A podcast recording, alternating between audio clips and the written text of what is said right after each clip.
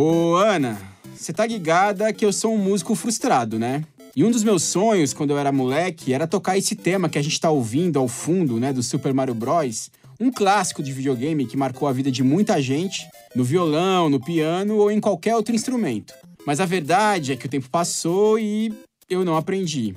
E agora que eu tô batendo nos 40, só me resta tentar tirar essa música no xilofone de brinquedo da minha filha. Pô, mas de novo esse golpe, Caju? Acho que você já usou esse truque aí na primeira temporada, hein? Se não me engano, foi no meio de uma discussão sobre Fordismo e uberização. Tudo a ver com xilofone. Aliás, eu queria registrar aqui que foi um truque sujo e baixo, porque tinha uma risadinha maravilhosa da sua filha no fundo.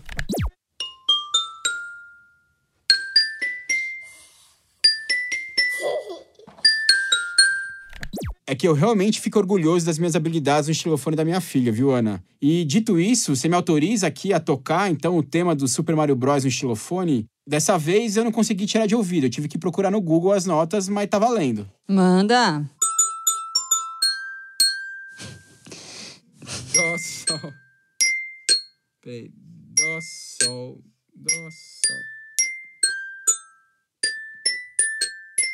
Bom, você deu pra perceber que ficou horroroso, né? Caju, eu me pergunto só uma coisa: como que a Nintendo ainda não descobriu o seu talento, cara? Pois é, eu mesmo já me fiz essa pergunta, viu, Ana? Mas bora entrar no tema do programa de hoje que a gente ganha mais, né? Então, eu trouxe essa referência do Super Mario Bros. porque a gente vai debater um conceito que vem ganhando cada vez mais importância no mundo do trabalho: gamificação. O termo gamificação, claro, vem da palavra em inglês game. E o que, que isso quer dizer? Basicamente, gamificar é usar a mecânica típica de um jogo em uma atividade que não é, por natureza, um jogo. O nosso podcast fala sobre trabalho, mas gamificação é uma técnica que vai muito além disso. Dá para usar da educação ao marketing. E com a popularização do smartphone e das tecnologias digitais de forma geral, a gamificação virou carne de vaca, deu uma banalizada, né? Mas essa referência do Mario Bros, ela é bem bacana porque ajuda a gente a entender os conceitos básicos e como esses recursos podem ser aplicados ao trabalho. O Mario Bros sempre tem uma missão para cumprir. Basicamente, ele precisa passar de fase em um tempo pré-determinado. E ao longo desse percurso, ele vai enfrentando uma série de desafios, né, de obstáculos. Ele pula uma ou outra casca de banana, pisa na cabeça de quem quer impedir que ele avance e também vai acumulando algumas recompensas. Pode ser uma moedinha a mais ou um prêmio parrudo que faz com que ele cresça.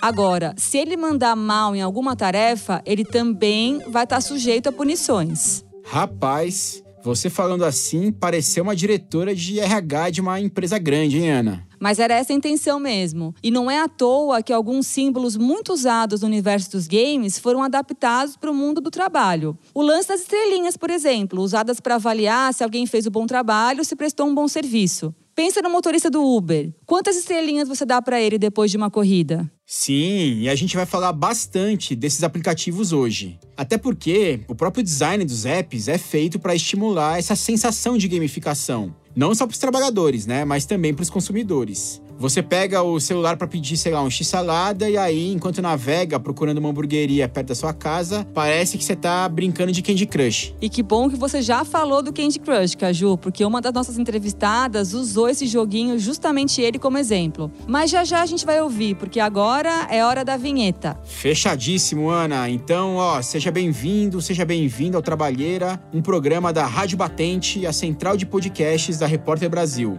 A nossa pegada aqui é discutir os temas mais quentes e atuais sobre o mundo do trabalho de uma forma descontraída e interessante. A Rádio Batente está disponível nas principais plataformas de áudio e também dá para ouvir pelo nosso site repórterbrasil.org.br barra Rádio Batente. Lá também dá para ler o roteiro e achar as referências de músicas, filmes, livros e artigos que a gente vai citando por aqui.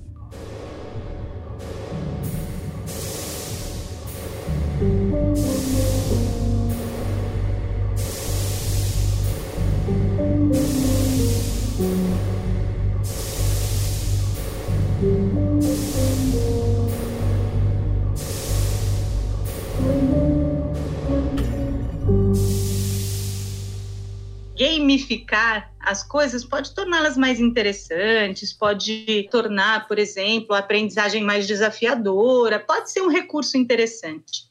A questão não é o recurso, a questão não é a tecnologia, a questão é o seu uso. Como é que esse procedimento tem sido utilizado nas empresas? Com que intenção? Com as transformações que o processo de trabalho vem sofrendo a partir dos anos 1990, as empresas passam a terem a necessidade de seduzir os seus trabalhadores. Dentro dessa nova lógica, com essas novas palavras que são utilizadas para designar as pessoas, na lógica dos colaboradores, da visão, da missão, na lógica do time, da equipe, do líder, nessa lógica, o trabalhador, a trabalhadora, eles não são colocados numa situação de quem deve obedecer, eles são colocados numa situação de quem deve querer. O lema é: eu só quero que você me queira, não me leve a mal. Então, a empresa ela precisa acessar o sujeito no seu desejo, na sua intimidade, no seu afeto. Essa é a Renata Paparelli, professora do curso de psicologia da PUC de São Paulo. A Renata pesquisa há bastante tempo como o trabalho influencia na saúde mental das pessoas. Enquanto ela falava sobre essa lógica que os departamentos de RH das empresas vêm adotando nas últimas três décadas, me vieram vários exemplos à cabeça, Caju. Essa ideia de transformar o trabalho numa espécie de gincana, que é desenhada não para impor de forma autoritária uma cultura empresarial, mas para fazer as pessoas vestirem a camisa da firma e se motivarem a fazer um trabalho cada vez mais produtivo, né? Essa ideia, ela tem que ser colocada em prática de uma forma sutil mesmo. Verdade, Ana. E eu também visualizei várias cenas na mente enquanto escutava a Renata falando. Acho que a primeira delas foi aquela imagem do escritório decorado num estilo meio parque de diversões temático, sabe? Né? Uma coisa meio Disney ou meio Hopi Hari, para usar uma referência aí mais brasileira daquele parque do interior de São Paulo. Sim. Aliás, sempre que eu vejo essas matérias de TV sobre empresas que investem em escritórios descolados, eu fico com uma certa sensação de infantilização, sabe? Como se o ambiente de trabalho pudesse ficar fã, para falar na língua dessas empresas. É divertido, né? Como um parque de diversões, como você falou. Tem também aquela coisa de colocar a mesa de sinuca, peibolim, frigobar para os funcionários, né? Quer dizer, para os colaboradores. Pode crer, Ana. Se bem que agora esses escritórios meio Hopi Hari estão a perigo, né? O que tem de empresa por aí anunciando que vai deixar todo mundo de home office para sempre, mesmo depois que a pandemia passar, é uma grandeza, hein? Sim. De qualquer modo, essas imagens são um clichê do conceito de gamificação. Tem outros exemplos que talvez ilustrem ainda melhor o potencial da gamificação. Como ela pode ser usada para os mais variados fins. Por exemplo, Ana, tem de tudo, Caju. Empresa que usa software de recompensa para funcionário que economiza dinheiro em viagem de trabalho, por exemplo. Então, se a pessoa deixa de gastar com hospedagem e alimentação, ela joga esse dado num sistema e incorpora ao salário uma parte da grana que ela poupou. Ou ela pode também doar esse valor a instituições de caridade. Outra área que também usa muito essas técnicas de gamificação é a de treinamento de funcionários. No começo do ano, o jornal Valor Econômico publicou uma matéria interessante com os casos bem arrojados. Um deles é o da Stefanini, que é uma empresa brasileira importante de TI. A Stefanini criou uma moeda digital inspirada no Bitcoin para premiar os funcionários que se destacam nos treinamentos internos. A pessoa manda bem na formação e vai acumulando créditos, que podem ser trocados por brindes, como por exemplo uma mochila para notebook, ou por um serviço qualquer prestado por uma empresa parceira da Stefanini. É, e um exemplo bem famoso, Ana, e bem mais simples também de gamificação, é o do funcionário do mês do McDonald's, né? Quem que nunca foi uma lanchonete do McDonald's e não ficou ali por um tempinho olhando, né, aquele retrato pendurado na parede, engordurado ali, né, da loja? Da pessoa que bateu meta e virou tal funcionário do mês. Sim, total. Funcionário do mês é um clássico, né? E alguns anos atrás também era muito comum aquelas excursões para hotel fazenda com tudo pago para o melhor vendedor do ano. Esse é outro exemplo de gamificação, uma forma de transformar o trabalho numa competição para as pessoas baterem a meta.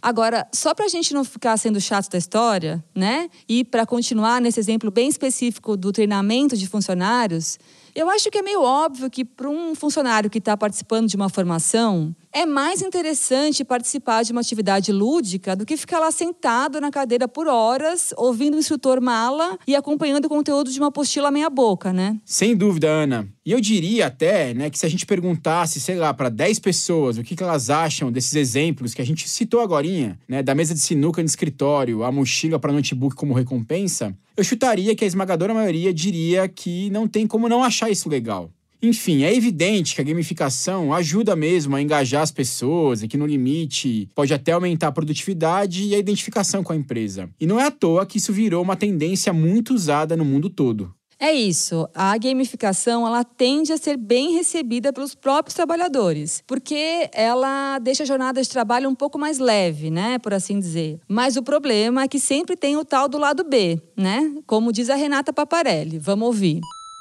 As empresas querem exigir o desempenho de um atleta de alto desempenho. E os atletas de alto desempenho, como eu costumo brincar, eles têm uma carreira curta, se aposentam por invalidez e depois se casam com seus fisioterapeutas, porque tem sequelas corporais e diversas sequelas deste processo de trabalho extremamente exaustivo. Então, quer-se de nós, trabalhadores e trabalhadoras, nada mais, nada menos do que um desempenho de atleta de alto desempenho de modo continuado.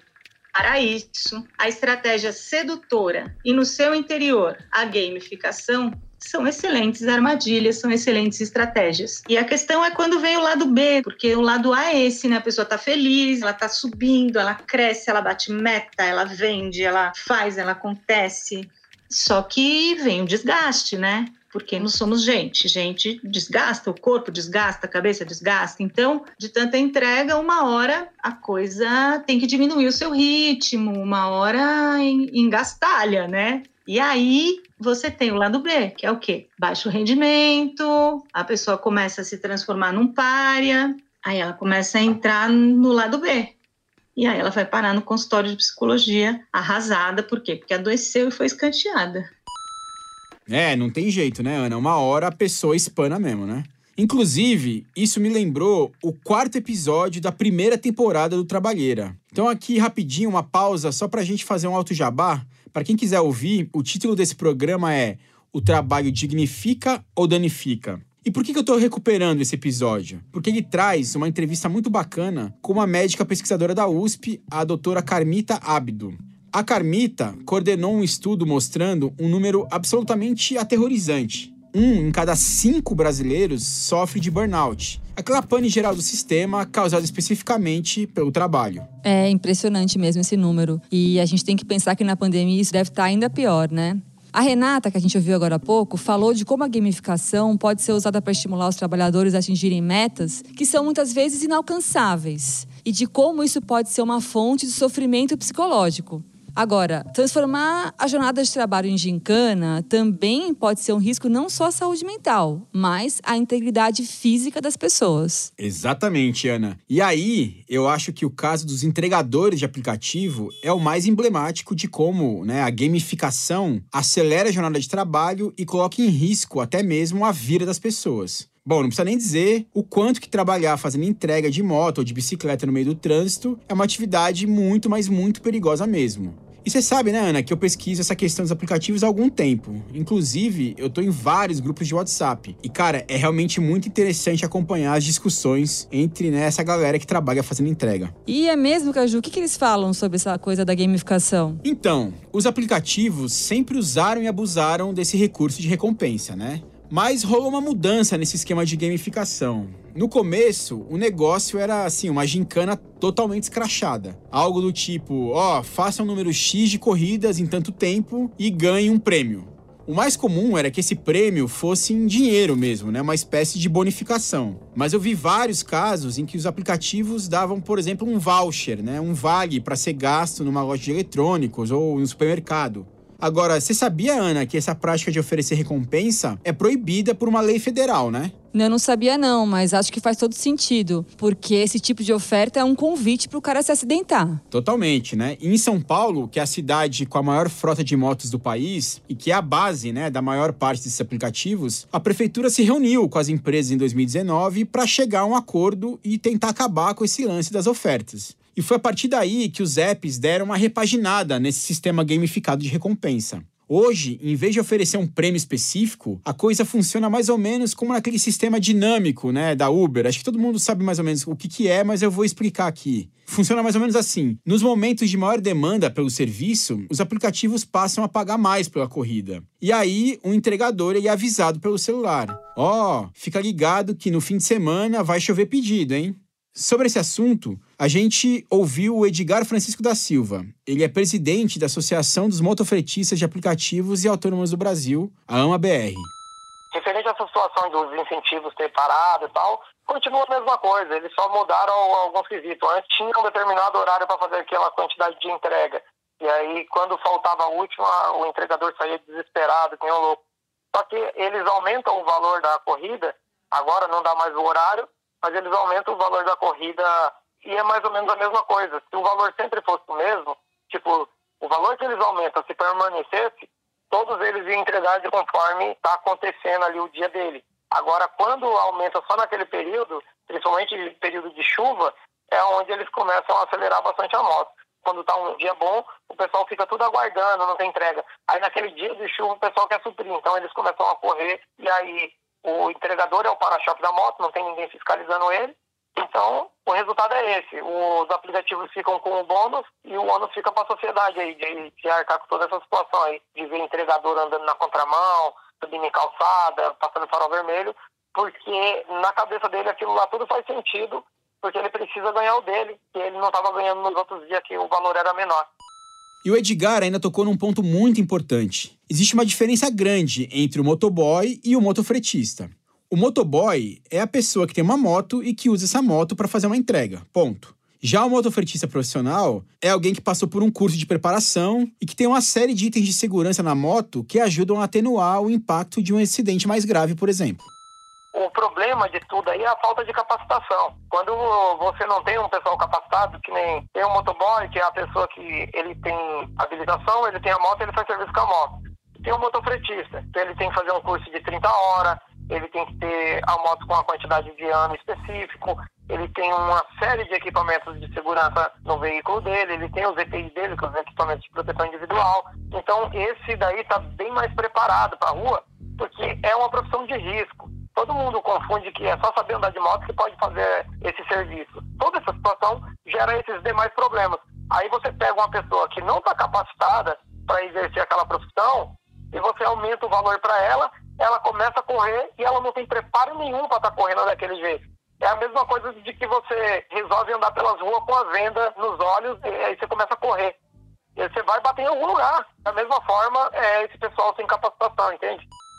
É, às vezes na rua eu fico olhando essa galera que faz entrega e fico impressionada como os motoboys ficam o tempo todo vidrados no celular, às vezes até pilotando. Isso influencia na postura corporal, né? A pessoa sentada na moto, com a coluna envergada, mexendo o dedo na tela até aceitar a corrida. Me lembra até aqueles adolescentes que ficam em frente à TV jogando videogame freneticamente. Nossa, bela comparação, né? Exatamente isso, cara. Bom, e a gente comentou no começo do programa que a gamificação não é uma técnica usada apenas no mundo do trabalho.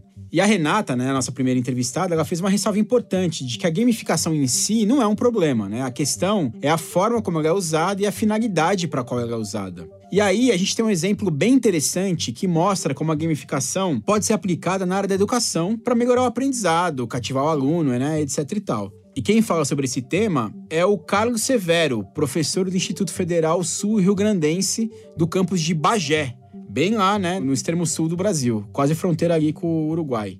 Ele desenvolveu um jogo de tabuleiro chamado Acidente Zero para uma aula sobre segurança do trabalho no curso técnico de edificações. O jogo ele simula um canteiro de obras, né? Onde o aluno vai percorrendo esse canteiro de obras a partir de um caminho identificado por símbolos. E esses símbolos representam algumas situações problema que o estudante ele pode encontrar na sua vida profissional. Então, cada uma dessas situações são identificadas por símbolos que têm cores diferentes nesse tabuleiro. E conforme o estudante vai percorrendo esses tabuleiros, ele pode então cair em uma determinada casa dessas que contém um símbolo. Aí ele recebe uma carta. E nesta carta está o seu desafio. De acordo então com o desafio, ele tem que responder a esse desafio E à medida que ele vai respondendo esse desafio, ele vai progredindo ao longo do jogo.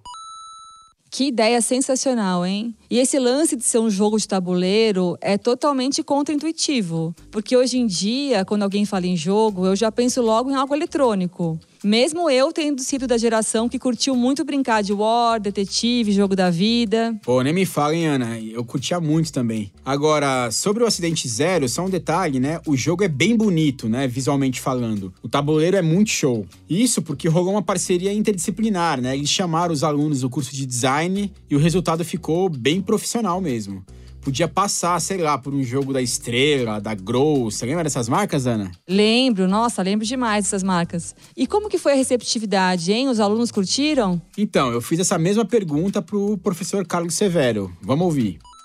Isso aí foi uma grata surpresa que a gente teve, né? Os estudantes, eles gostaram de trabalhar com o jogo, né? E o jogo teve um baixo custo também na produção. Né? A gente pode perceber que o desenvolvimento da aprendizagem deles melhorou muito, que a gente também aplicou após essas práticas educativas que foram realizadas com o uso do jogo. Nós aplicamos algumas entrevistas com os próprios professores da disciplina, né? E algumas entrevistas também com os estudantes. E a gente pôde observar que houve né, um aumento significativo da aprendizagem porque se tornou uma aprendizagem mais lúdica, né? Não se tornou aquela aprendizagem, parece aquela aprendizagem mecânica, mais tradicional. Então, uma proposta lúdica, né? Mais leve, né? Bom, esse parece ser um caso interessante, né, do uso das técnicas da gamificação. Mas você perguntou para ele, Caju, sobre o lado B dessa história? Perguntei, perguntei sim, viu, Ana? E, cara, ele falou bastante sobre isso e, ó, ele deu uma resposta que parece bem ponderada. Toda moeda tem os seus dois lados, né? Da gamificação, por exemplo, no mundo do trabalho, nós temos casos, por exemplo, da descoberta de talentos dentro de uma empresa. De repente, pode ser interessante uma determinada proposta de gamificação, onde busca-se talentos, qualidades no próprio corpo de funcionários de uma determinada empresa para que esses funcionários possam, por exemplo, receber treinamento específico, né, e ter uma progressão na sua carreira. Isso seria excelente. Mas por outro lado, nós temos também essa questão aí, né, onde o empregador ele pode usar essas mecânicas dos jogos em benefício próprio na exploração da mão de obra, né, para simplesmente obter lucros. É o que a gente vê, por exemplo, nesses aplicativos, né. A própria questão também do motorista, ele está terminando, isso aí até já aconteceu comigo várias vezes, né, o motorista está terminando uma determinada corrida e antes mesmo de terminar essa corrida, né, chegar no seu destino, já está aparecendo para eles outras propostas ali de novas corridas, né? Tentando incentivar cada vez mais a produção. Pode ser uma armadilha isso aí, né? De repente, pode extenuar o profissional cada vez mais que ele recebe esses incentivos, mas são incentivos, na verdade, para ele, financeiramente, não tem nenhum retorno, tem mais retorno para a empresa, né? Então, são algumas jogadas psicológicas que a gente sabe, algumas armadilhas que podem ocorrer, né?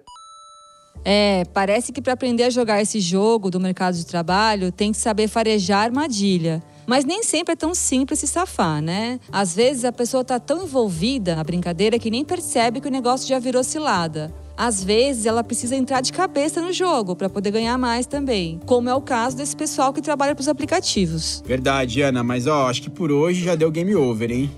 A gente pode ficar por aqui? Ou quer botar mais uma moeda aí nesse fliperama e pegar um continue? Acho que tá bom, Caju. Acho que a gente já brincou bastante por hoje. Beleza. Então, o Trabalheira é uma produção da Rádio Novelo para a Rádio Batente, a central de podcasts da Repórter Brasil. A coordenação geral é da Paula Scarpim. O roteiro original é de minha autoria, Carlos Juliano Barros, Caju. O tratamento de roteiro é do Renan Suquevicius. A edição e a montagem são da Júlia Matos. A nossa música tema é composta pela Mário Romano e também pelo João Jabassi. O Jabassi é da Pipoca Sound e também faz a finalização e a mixagem do programa. A coordenação digital é da Juliane Egger. Valeu, Ana, até a próxima. Valeu, Caju, até.